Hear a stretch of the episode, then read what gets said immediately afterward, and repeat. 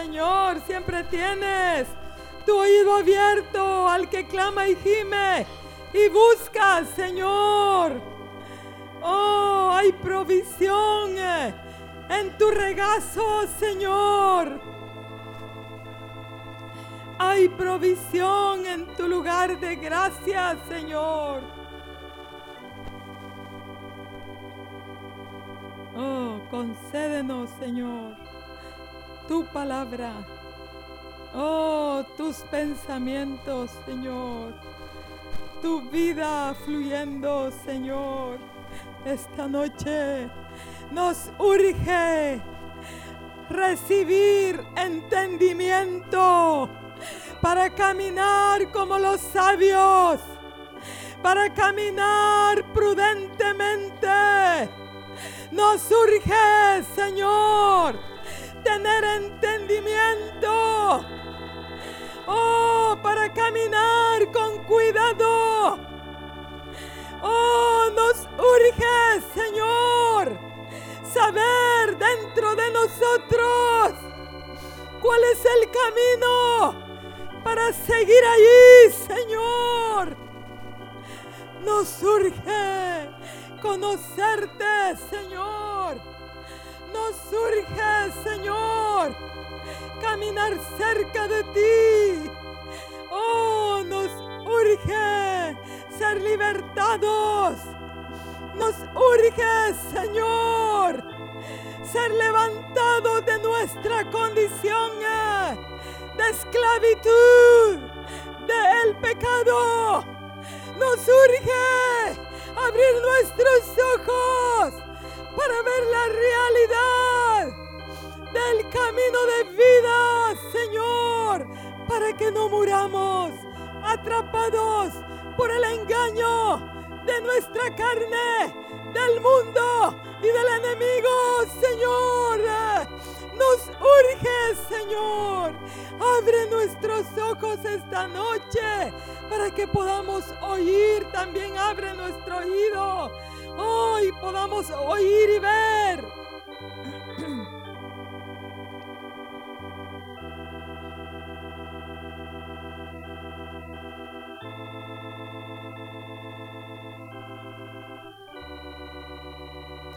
Aleluya. Pueden sentarse, hermanos. Proverbios 4:23 dice, sobre toda cosa guardada, guarda tu corazón, porque de él mana la vida. Es una palabra, es un texto que muchos no sabemos de memoria, hermanos. Es una palabra que la hemos escuchado en muchas ocasiones. Y hay varias maneras de, guardar nuestro corazón. Y aquí eh, la palabra guardar aquí tiene que ver con proteger, protegerlo, cuidarlo, pero también es interesante que aparece en el contexto de guardar el corazón ahí, aparece la palabra obediencia. Y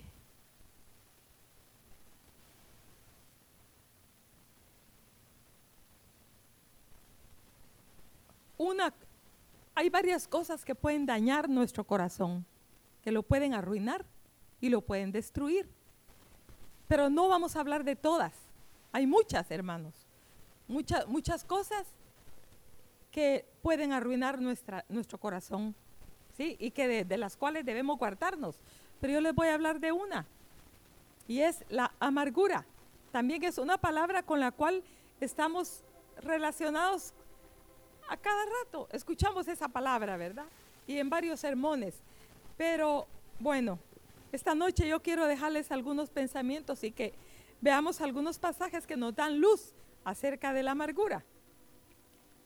Eh, El diccionario define lo amargo como, como algo que causa aflicción, como algo que causa angustia, disgusto, como algo desabrido, como algo desagradable.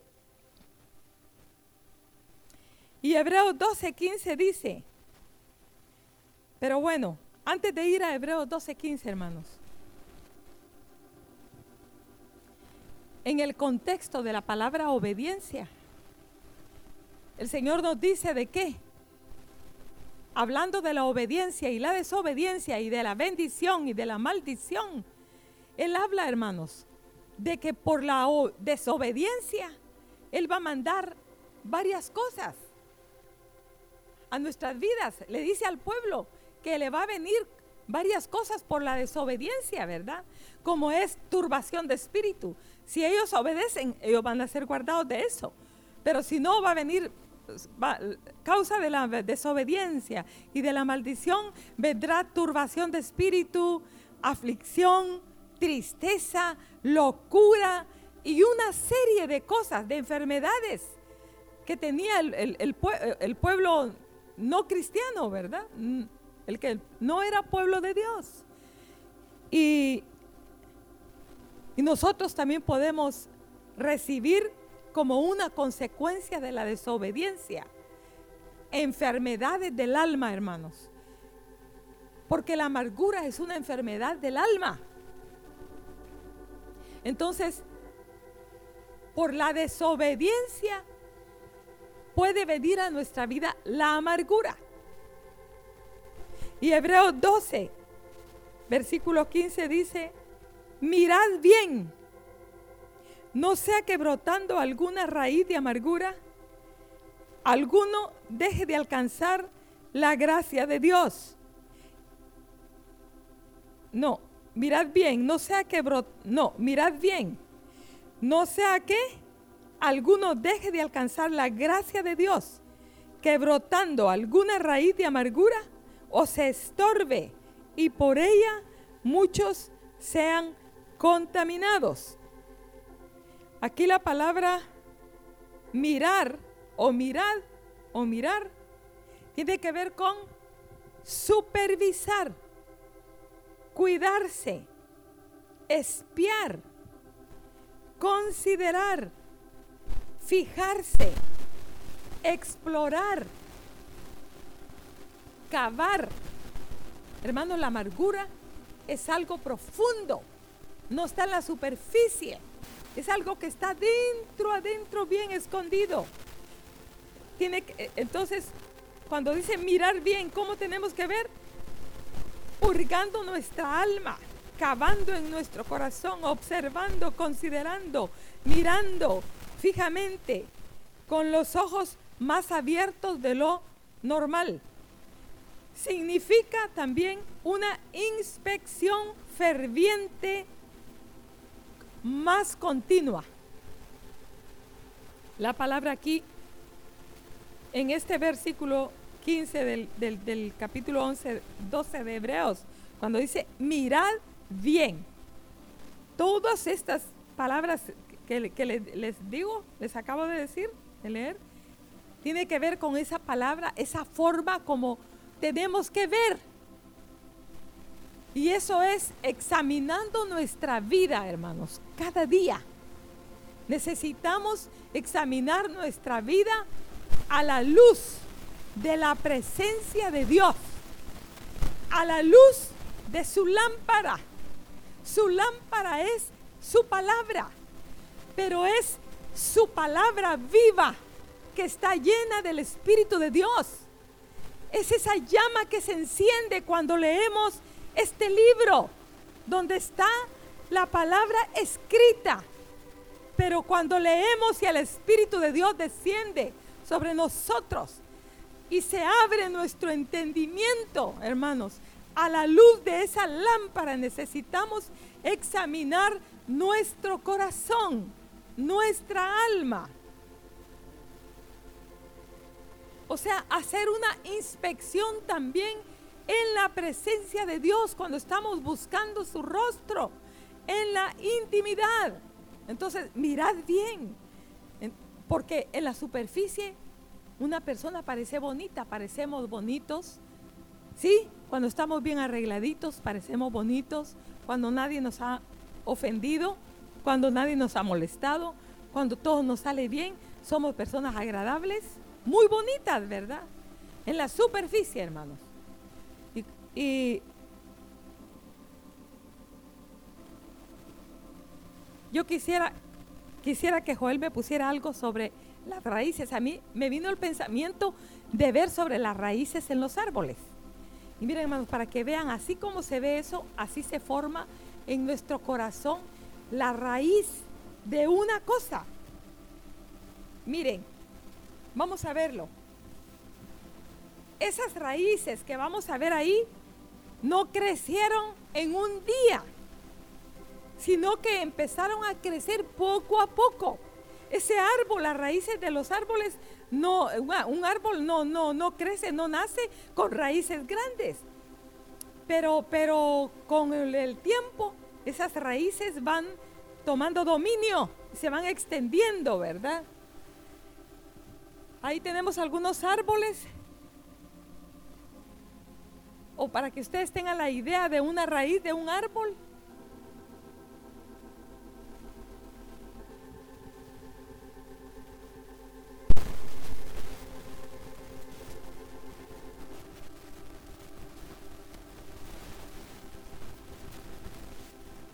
¿No se puede agrandar un poco más, que se iluminar un poco más esa?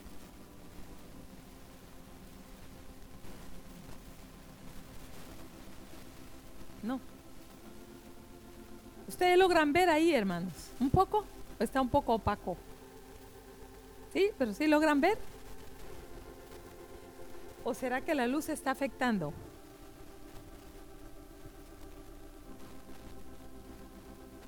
Miren la raíz de ese árbol, cómo cubrió esa parte de esa como una cabaña, hermanos. Esa raíz cayó encima. Miren qué feo, ¿verdad? Miren esa otra. Pásalo. Miren ese árbol, la raíz de ese árbol. Eso no, no creció en un día. Eso llevó su tiempo, hermanos. Así sucede con nuestra vida.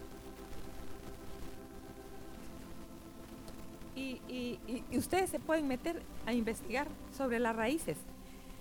Recuerdo una ocasión que se estaba levantando una parte de cerca de la oficina del cemento y cuando In me trató con otro, había otro albañil creo yo, abrieron para ver qué estaba pasando. Hermanos, la raíz de ese árbol que está allí en la casa afuera, era impresionante el grosor de esa raíz.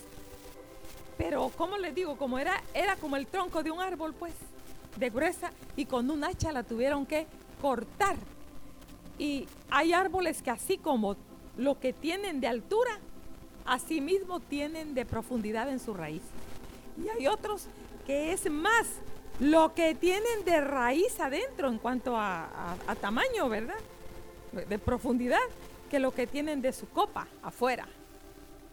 Pero uno se para enfrente de un árbol y puede ser un árbol que no sea muy grande, pero por dentro, hermanos, al cavar, es impresionante su raíz.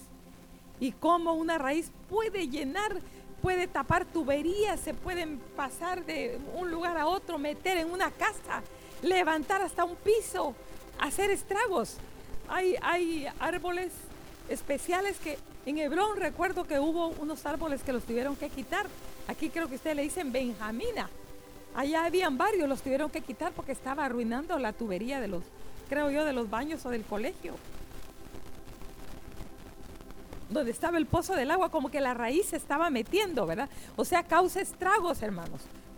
Puede arruinar varias cosas, la raíz de un árbol, porque avanza y se mete en espacios, en hoyitos. Así es la amargura, hermanos. Así es la amargura. Y miren, así como esas raíces no que no crecen en un día, sino que lleva su tiempo. Así sucede con la amargura.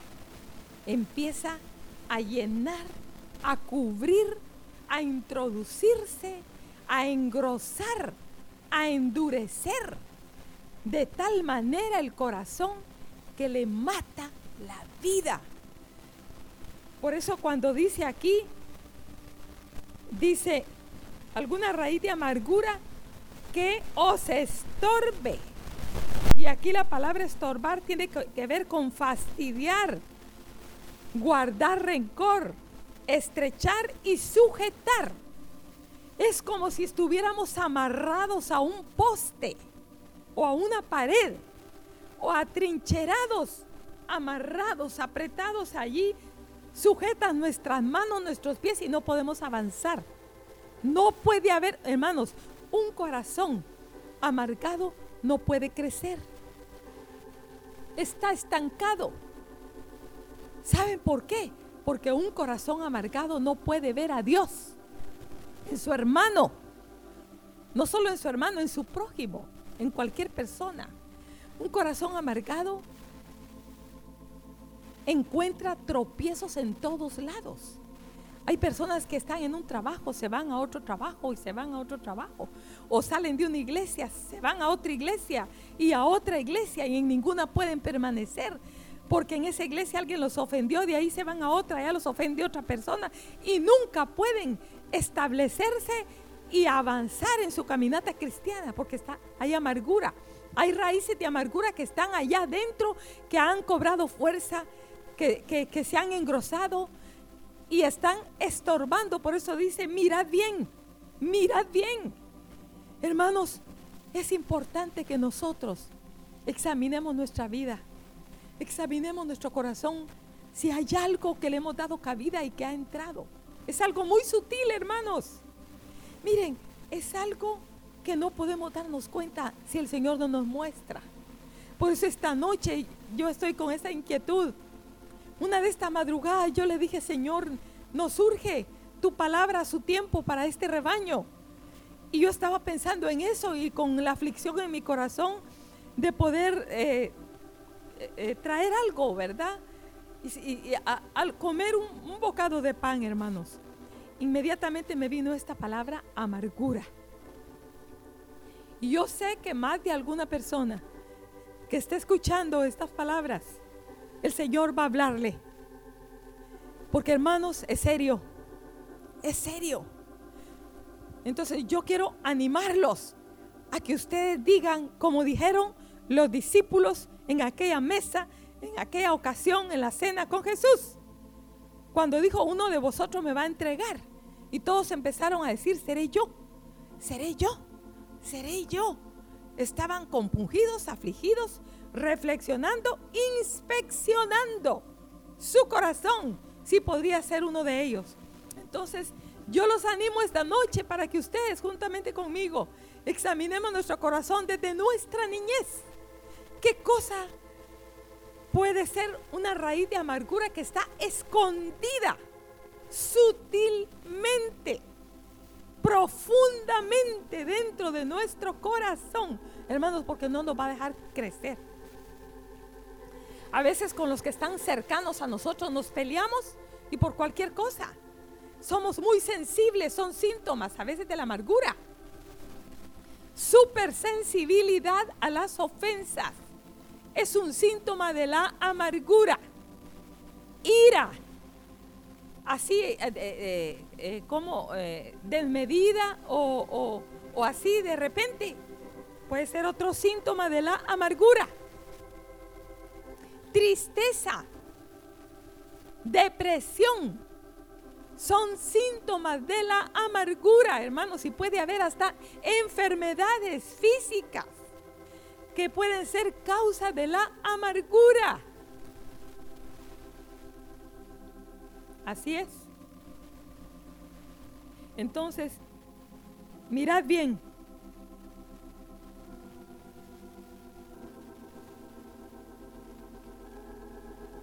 Yo tengo aquí algunos pasajes que nos pueden dar algún entendimiento de situaciones aquí, por ejemplo, aquí en Génesis 26 encontramos a Rebeca y a Isaac. Dice aquí en Génesis 26, 34 al 35, que las mujeres, ahí en ese pasaje dice que las mujeres eteas que tomó Esaú, ¿qué dice? que fueron amargura de espíritu para Isaac y para Rebeca. Aquí recibimos una clave, hermanos. Esto nos va a ayudar. Miren, ¿qué pasó con ella? Aquí la palabra amargura en este pasaje, el significado es, tiene que ver con gota, gotera, gotear afligir enfurecer. Pero el pensamiento que me vino a mí fue este, de que cuando alguna cosa nos está afectando, nos, nos está ofendiendo, nos está entristeciendo, es una frustración en nuestra vida, porque no está saliendo como nosotros quisiéramos que saliera. Es como una gotera continua. Cuando estamos enfrentando un problema que no tiene solución y que estamos frustrados, o una persona nos está, está con las mismas actitudes que nos ofenden y, está constantemente esa situación, es como una gotera, es como una gotera pero ¿qué va a pasar con una gotera si, si, cae, si cae constantemente? Pongamos que no nos demos cuenta y que en un cuarto que esté cerrado, que haya una gotera y que esté cayendo allí. ¿Qué va a pasar con el piso de tierra ahí? ¿Mm? Va a ser un hoyo, ¿verdad? ¿Sí? Va a ser un hoyo. Entonces algún efecto produce aquí. Esto llegó a un punto en el corazón de Rebeca que estaba amargada.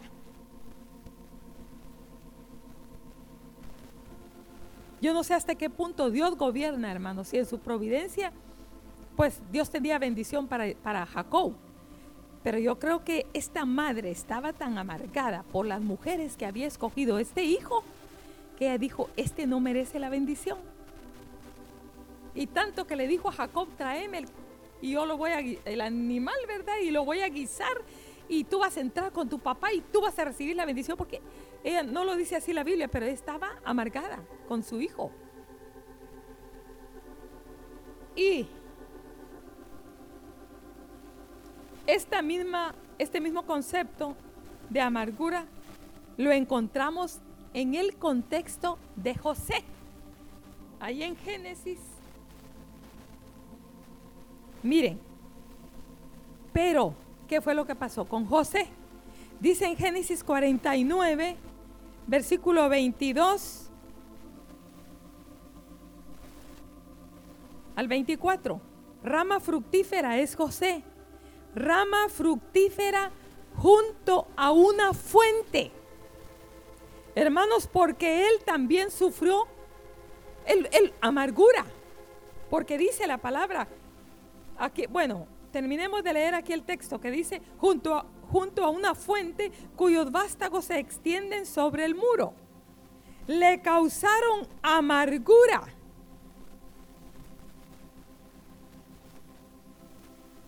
Le asaetearon y le aborrecieron los arqueros.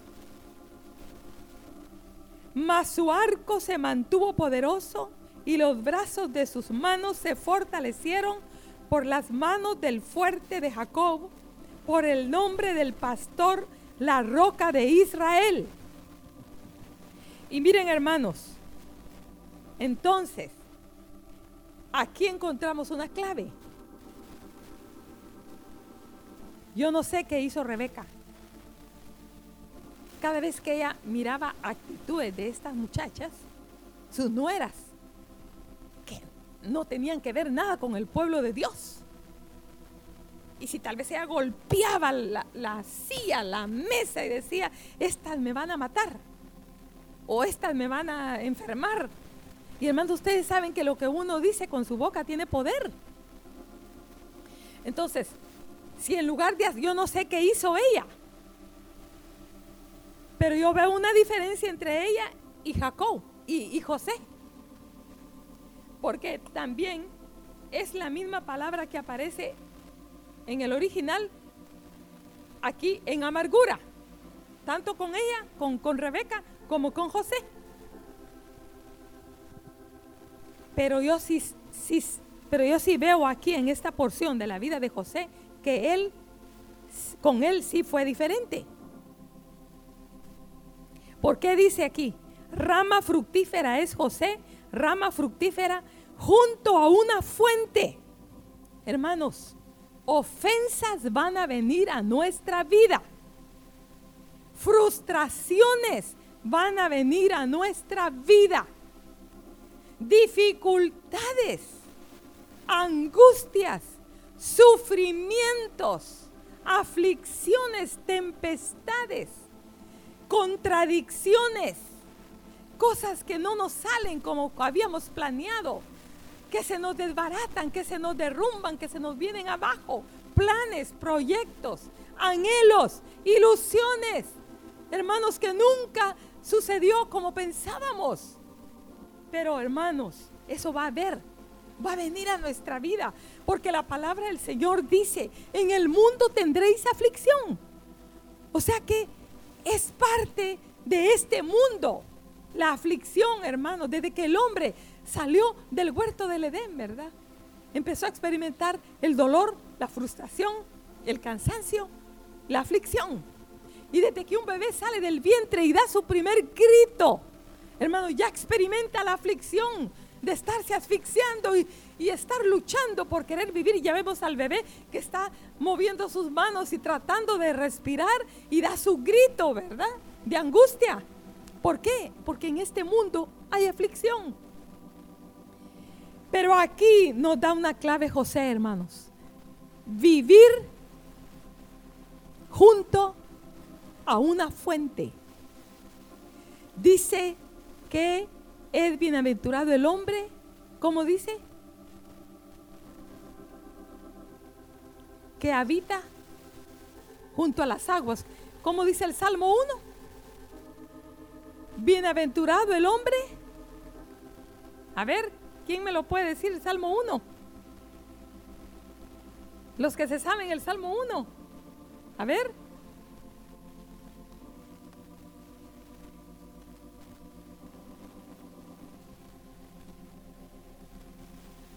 Bienaventurado el varón que no anduvo en consejo de malos, ni estuvo en camino de pecadores, ni en silla de escarnecedores se ha sentado, sino que en la ley de Jehová está su delicia, en su ley medita de día y de noche.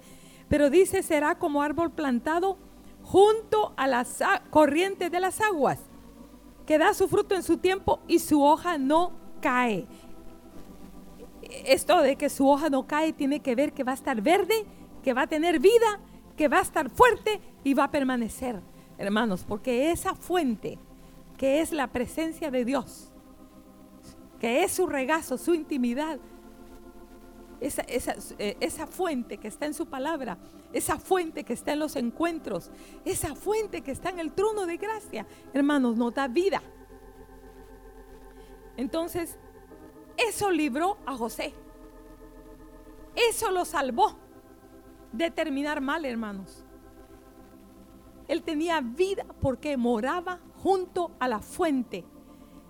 Hermanos, si nosotros somos amargados, somos ofendidos, frustrados y no estamos teniendo encuentros con Dios, estamos perdidos. Vamos a morir y corremos el riesgo de terminar hasta en el infierno. Porque llega un momento en el cual el corazón se endurece de tal manera. ¿Cómo podemos salir? Con una raíz ya desarrollada y tomando control de nuestras emociones, de nuestros sentimientos, de nuestro cuerpo, de todo nuestro ser interior, hermanos. Solo un milagro. Y dice aquí, le causaron amargura, le asaetearon, le aborrecieron todas las injusticias. Los arqueros, que eran sus hermanos, ¿verdad? Pero que dice, mas su arco se mantuvo poderoso y los brazos de sus manos se fortalecieron. ¿Por quién fueron fortalecidas las manos de José? Por el fuerte de Jacob. Y dice aquí, por el nombre del pastor, la roca de Israel. Hermanos, también dice, Jehová es mi pastor, nada me faltará. Y le voy a decir una cosa, hermanos, Dios nos pastorea por medio de hombres, pero el espíritu del príncipe, de los pastores, hermanos, fluye a través de los hombres que Dios ha llamado. Hermanos, es triste que hay, es triste que el, que el pueblo de Dios menosprecie a los pastores. Hermanos, un líder, un pastor, no se respeta, ni se le toma, ni se le tiene en alta estima por su ropa, por su, por su, por su intelecto, por sus conocimientos, por su habilidad para hablar, por su habilidad para predicar. No, hermanos, por su carácter, eh, ¿cómo es la persona que es muy amigable? ¿Cómo le decimos? Carismático, porque es carismático, porque es llevadero, porque siempre nos habla con dulzura. No, no, no, hermanos. Se le tiene en alta estima. Y yo no estoy diciendo esto buscando para que ustedes, no, hermanos. Se los estoy diciendo porque es el peso que siento en mi corazón. Que cuál es la actitud que nosotros debemos de tener para recibir la bendición de nuestro Dios. Entonces, se le, se le respeta, se le considera, se busca la ayuda, el consejo, hermanos. Hay ovejas que no buscan consejo porque menosprecian al pastor. O sea, piensan, si este tuviera más elocuencia para predicar, tuviera más revelación de la palabra, eh, fuera una persona más inteligente, yo le confiaría mi vida, yo le... Eh, hermanos, no, estamos equivocados. Entonces a un pastor se le tiene en alta estima por su llamamiento, por su llamamiento. Y, David tenía una actitud de reverencia, de respeto con Saúl, ¿verdad? Y aún, ustedes saben, la conducta del rey Saúl. Pero él reconocía que era el que Dios había puesto por rey y era la autoridad en ese momento. Entonces, necesitamos ser pastoreados. ¿Por qué les digo? Porque un consejo, una palabra oportuna para un corazón que esté amargado, que sienta que algo lo está estorbando, que no está creciendo, que está afligido, que no tiene encuentros con Dios, porque cuando un corazón está amargado no se encuentra con Dios, está endurecido. Pero si busca ser pastoreado, una palabra lo puede librar. Un consejo puede ser la clave para sacarlo de ese hoyo. Y aquí dice, por el nombre del pastor. ¿Cómo fue? Fortalecidos los brazos de José. Fueron fortalecidos por las manos del fuerte de Jacob y por el nombre del pastor, la roca de Israel. Así es, hermanos. Y dice eh, el Salmo 23, como dice, Jehová es mi pastor, nada me faltará en lugares de delicados pastos me hará descansar. Junto a agua de reposo me pastoreará. El que es pastoreado, hermanos, el que busca el consejo, la ayuda. Oh, hermanos, Dios va a guiarlo por sendas de justicia, por amor de su nombre. Dios va a aderezar mesa en el desierto. Dios lo va a consolar. Dios va a tener, le va a dar el medicamento que su alma necesita. Eso guardó a José. De terminar mal y amargado. Y otra cosa importante también que guardó a José es el perdón. Él, aunque lo habían sus hermanos lo habían lastimado, lo habían afligido, lo aborrecían y lo habían vendido. Oh, hermanos, todo lo que él sufrió. Pero él no guardó la ofensa. ¿Qué tenemos que hacer con una ofensa para que no nos amargue? Hacer como hace la ostra con la arena cuando le entra en la concha. ¿Cómo sabemos cuando una ofensa está allí latente? La herida está abierta. cuando recordamos el incidente y nos duele y nos enojamos y empullamos nuestra mano. Tal vez no hacemos así, pero por dentro sí. Cada vez que recordamos esa ofensa, ese incidente frustrante, ah, es que ¿por qué me pasó esto? ¿Saben una cosa, hermanos? Otra cosa que puede dañar nuestra vida y puede traer amargura es un fracaso. Quedamos mal en nuestro trabajo. Hicimos algo mal y fracasamos. Fuimos avergonzados. O tal vez eso impidió que nos aumentaran de, salario por nuestra falta. O que nos quitaran de nuestro salario por nuestro error. Eso puede amargarnos. Pero entonces, ¿qué cosa nos va a librar de la amargura? Hacer lo que hace, lo que les acabo de decir, lo que hace la ostra cuando una arena le entra en la concha. La empieza a recubrir con nácar hasta que se va, eso, eso áspero que le, que le lastima se va poniendo liso y más liso y más grueso hasta que se convierte en una perla. Entonces, cada vez que recordemos la tristeza de la ofensa, recubramos con el amor divino y oremos y digámosle al Señor, Señor, vísteme, cúbreme, cubre esta ofensa, ayúdame a perdonar. No se canse, hermano. Lo he vivido, hermanos, funciona. Y hay que cada vez que viene aquel malestar, aquel dolor, hay que ir al Señor, a la fuente de vida y decirle, Señor, derrama tu aceite, derrama tu amor, derrama tu gracia. Hay que ir con humildad. Y no nos cansemos de orar, porque este animalito eso hace con la arena.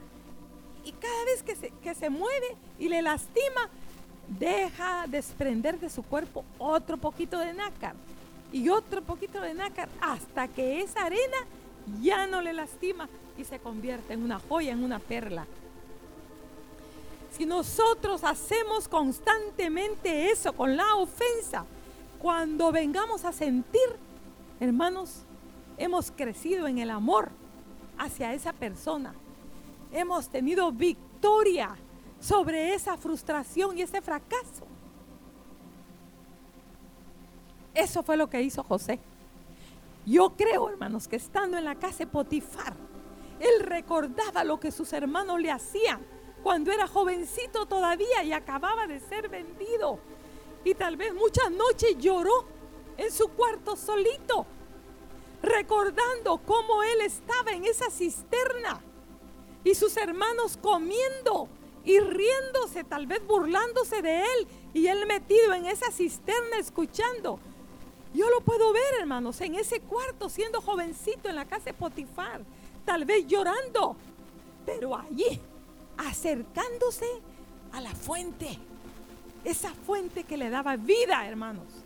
Esa fuente que lo llenaba del amor para poder perdonar a sus hermanos. Oh, hermanos, y qué cosa más bella el encuentro de José y sus hermanos. Pero para este punto, cuando sus hermanos llegaron, Dios había trabajado con ellos y Dios había trabajado con él. Y yo he visto esto, hermanos que eh, en, relación a la amargura, a veces Dios hace eso. No siempre. A veces no nos aleja de la fuente que nos está causando dolor. Lo tenemos ahí. Puede ser el esposo, la esposa, puede ser el padre, puede ser el hijo, puede ser el, compañero de trabajo y este no lo despiden. Si lo despidiera, pues sería un alivio para mí, pero ahí lo tengo a la par, ahí lo tengo en la misma oficina, ¿verdad? O, o, o, o, en fin, puede ser alguien muy cercano, pero ahí nos tiene el Señor caminando año tras año. Pero otras veces, el Señor permite llevarnos, ser colocados lejos de donde fue el dolor, de donde fue el sufrimiento, donde nos sucedió, donde nos ofendieron, como en el caso de José hermanos. Y allí recibir su sanidad. Aunque nos vayamos lejos, hermanos, si nosotros no nos acercamos a Dios y hacemos lo que les estoy diciendo, esa cosa va a seguir viva allí. Pero si nosotros nos seguimos acercando a la fuente, estando lejos ahí, Dios hace maravillas, hermanos. Y eso fue lo que sucedió con este hombre. Y el final nosotros lo conocemos. Otra porción que nos da algo de luz es también, o que nos da un mensaje, el Salmo 73. Dice,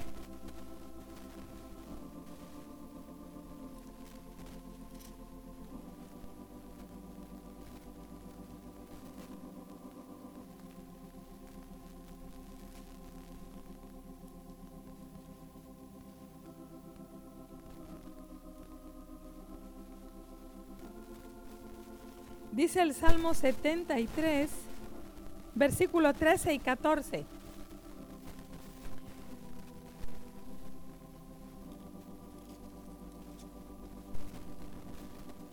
Verdaderamente en vano he limpiado mi corazón y lavado mis manos en inocencia, pues he sido azotado todo el día y castigado todas las mañanas. 21 al 23 se llenó de amargura mi alma y en mi corazón sentía punzadas. Tan torpe era yo que no entendía. Era como una bestia delante de ti. Hermanos, una persona amargada. Un corazón amargado puede ser como una bestia. No hay razonamiento, no hay entendimiento, no hay dominio propio, no hay control de las emociones.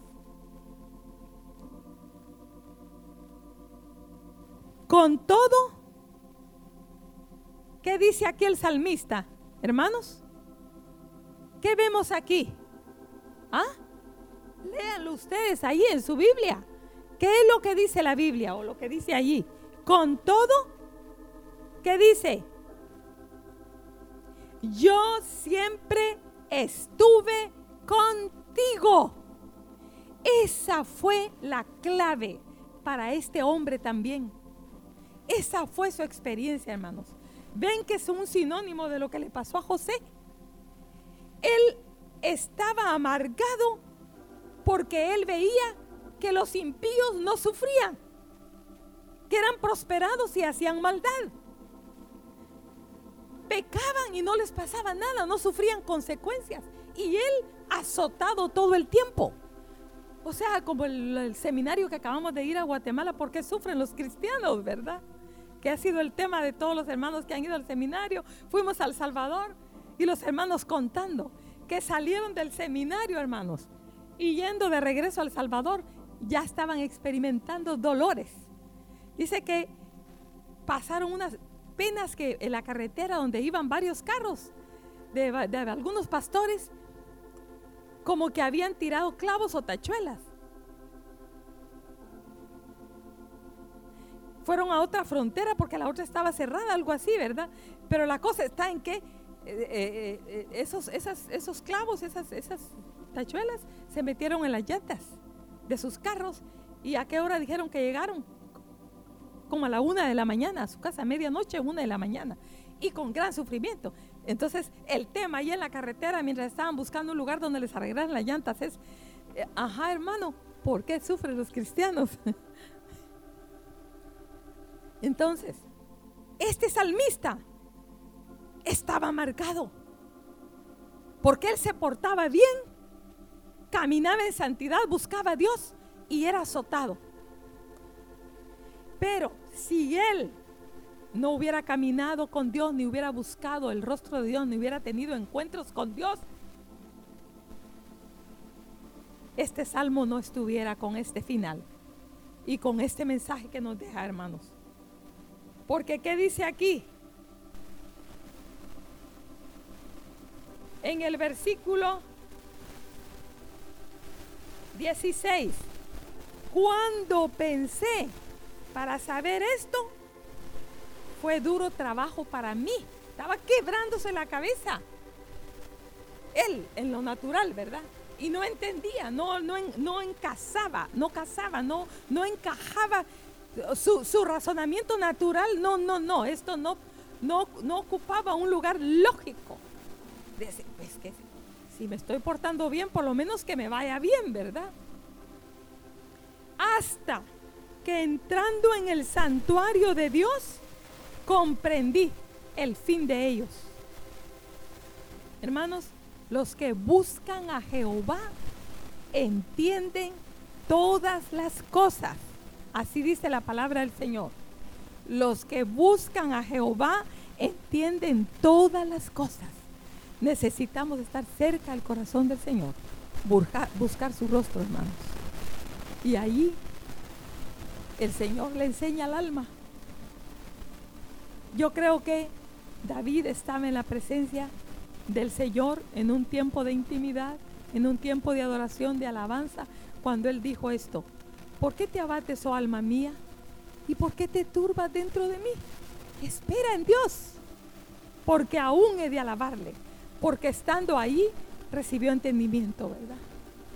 Solo en la presencia de Dios podemos manifestar la actitud que debemos de tener en medio del sufrimiento, en medio de, la, de, la, de las injusticias y cosas que Dios permite a nuestra vida.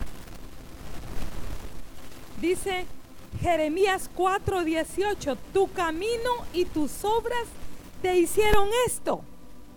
Esta es tu maldad, por lo cual amargura penetrará hasta tu corazón ¿Por qué les está diciendo el profeta Jeremías al pueblo de Dios esto, hermanos? O sea, ¿por qué es que tenía que enviar a los enemigos del norte? Al ejército poderoso y fieros, sin compasión, sin misericordia. Un ejército cruel para destrucción, para poner sitio a Jerusalén, para desbaratar las cosas preciosas, quemar las casas. Hermanos, hacer cosas horribles en el pueblo que para ellos era el pueblo precioso de Dios. ¿Por qué? Aquí les está diciendo el profeta Jeremías, tu camino y tus obras te hicieron esto. ¿Qué dice Proverbios 19:3, hermanos? Que tiene relación con esta porción de aquí que acabamos de leer de Jeremías. La insensatez del hombre tuerce su camino ¿Y qué dice? Y luego contra Jehová se irrita su corazón. Irritarse aquí, hermanos, que tiene que ver con llenarse de ira y estar triste. Entonces, la tristeza también es un sinónimo de la amargura. Una persona cuando está amargada está triste. Y si una persona está triste, triste, corre el riesgo de amargarse. Entonces, a veces no solo somos pecado, sino hacemos pecado. Y a veces nuestra conducta nos mete en, dificultades, en sufrimientos que Dios no quería para nosotros. Entonces, nos viene una prueba, una aflicción, pero ¿qué? Es por causa de nuestro pecado. ¿Por qué? Y nuestra desobediencia. Porque el Señor, hermanos, nos ha dado el camino de obediencia para que vivamos. Él dice que pone delante de nosotros camino de vida y camino de muerte. El camino de vida es el camino de la obediencia.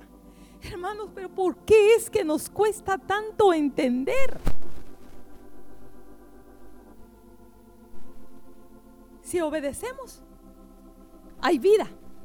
Hay vida en ese camino. ¿Y qué pasa después? Y después nos enojamos con Dios por las cosas que nos pasan. Y son el fruto de nuestra desobediencia. Nos metemos a lugares donde no debemos de meternos. Hacemos cosas que no debemos de hacer. Estamos en desobediencia. Tal vez mujeres a sus maridos. Tal vez en desobediencia a la palabra del Señor. Sí andando en nuestros propios pasos, en nuestras propias obras, en nuestros propios caminos que traen fatiga, cansancio, frustración, aflicción de espíritu y, al final amargura. La insensatez del hombre tuerce su camino y luego contra Jehová se irrita su corazón. Hermanos, que el Señor nos dé entendimiento para arrebatar la vida que tiene que ver con el camino de obediencia y nos va a librar de la amargura. Otra escritura. Encontramos en Efesios 4, 29 al 32 dice, ninguna palabra corrompida salga de nuestra boca, sino la que sea buena para la necesaria edificación, a fin de dar gracia a los oyentes. ¿Y qué dice, hermanos? Y no contristéis al Espíritu Santo de Dios. Ustedes saben que un corazón amargado puede decir cosas. Así es. Por eso es que dice, eh, ¿cómo es que dice? Mirad bien. No sea que alguno deje de alcanzar la gracia de Dios y que brotando alguna raíz de amargura o se estorbe y por ella muchos sean contaminados. Entonces cuando algo sale a la boca es porque ha estado dando vueltas en nuestra vida en nuestro corazón por mucho tiempo.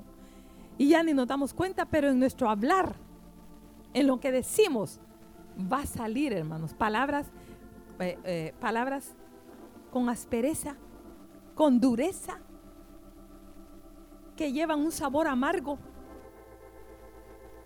que llevan un, sabor insípido.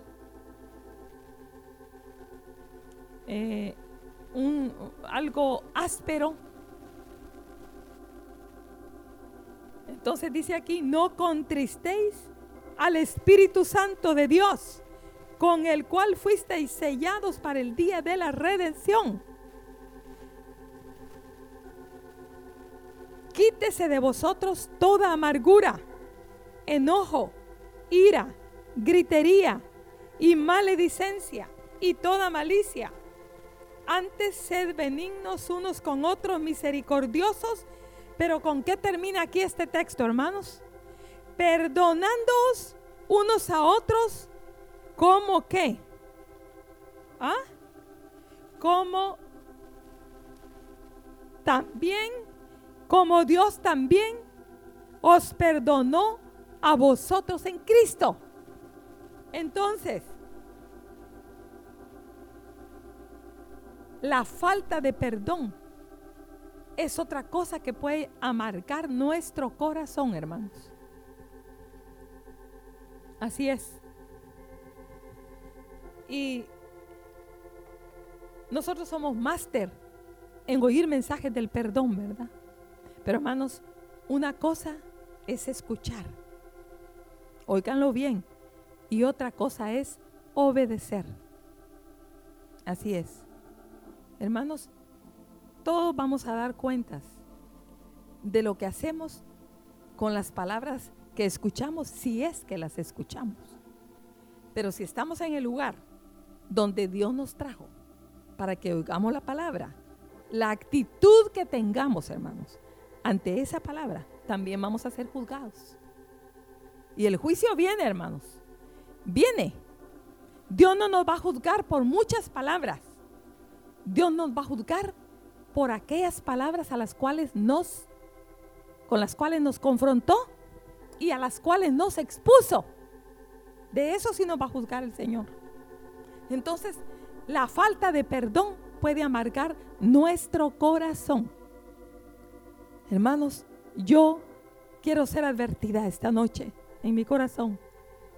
Y si hay aquí entendidos que quieran escuchar esta reflexión, estos pensamientos sobre la amargura, hermanos. Dios quiere que nosotros crezcamos, que nosotros alcancemos las bendiciones que Él tiene para nuestra vida. Él quiere que nosotros seamos prosperados en todo, pero como dice, así como prospera nuestra alma. Porque sería muy triste ser prosperados en lo natural y que nuestra alma esté estancada. Porque hermanos, nosotros protegemos nuestra vida de la enfermedad, protegemos nuestra vida de, eh, la incomodidad, protegemos nuestra vida de muchas cosas naturales, protegemos, protegemos nuestro cuerpo, pero nos olvidamos de proteger nuestra alma, nuestro corazón. Y como dice, sobre toda cosa guardada, guarda tu corazón porque de él mana la vida. Y yo te quiero dejar esta noche en tu corazón para que tú reflexiones y a la luz de la presencia del Señor, tú le digas, Señor, yo necesito saber si hay una raíz de amargura dentro de mi corazón. Acuérdate que no es de, de repente, empieza chiquitita, así como esos árboles, con esas grandes raíces. Empezó chiquito y empezó a grosar y empezó a crecer. Yo no quiero, hermanos. Y si hay una, una raíz ahí, hay que cortarla. Hay que cortarla. Y hay que decirle al Señor, ya, paremos esto, Señor. Y tenemos una fuente, hermanos.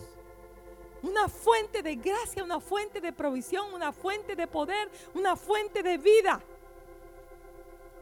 Y que nosotros seamos entendidos como José para caminar junto a la fuente. Y entendidos como el hombre bienaventurado del Salmo 1, que está junto a las corrientes de las aguas, que es la presencia de Dios, para ser librados, para ser sustentados, para ser perdonados, para ser limpiados y para ser restaurados. Ayúdanos, Señor.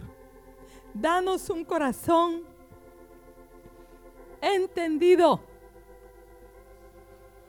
Danos un corazón entendido, Señor. Danos un corazón entendido, Señor. Oh, Señor, toca el corazón duro aquí. Aquí hay corazones duros, Señor. Nuestro corazón es duro a veces, Señor. Señor, y nosotros escogemos endurecernos. Señor, yo te pido que quebrante los corazones duros, los corazones indiferentes, los corazones, Señor, que oyen tu palabra y no la oyen. Señor, yo te pido por esos corazones que están endurecidos, que no se percatan de la advertencia. Señor, quebranta nuestros corazones.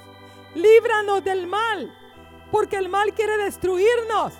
Señor, porque si estamos amargados no vamos a crecer. Si estamos amargados no vamos a encontrarnos contigo.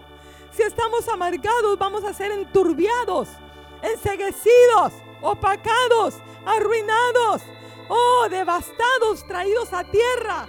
Oh Señor, vamos a estar en el polvo. Señor, quebranta nuestras vidas, nuestros corazones. Oh Señor, danos un corazón humilde, quebrantado. Un corazón que oye, que atiende tu palabra, el consejo, Señor, la exhortación. Quebranta nuestros corazones. Quebranta el renuevo, Padre. Quebranta el renuevo. Quebranta el renuevo. Quebranta, Señor, despierta al que duerme. Ablanda al que está endurecido, Señor. Aquel que tiene justicia propia, que tiene orgullo espiritual, que tiene un concepto alto de su propia espiritualidad y está en bancarrota en el alma y no lo ha visto, Señor. Quebranta el renuevo. Quebrántanos, Padre. Líbranos del corazón que se justifica a sí mismo.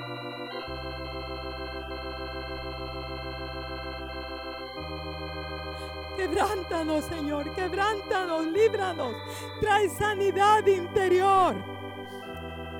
Escucha el clamor de los corazones afligidos que quieren enmendar su vida, que quieren recibir salud en su alma. Escucha el clamor, la oración, Señor.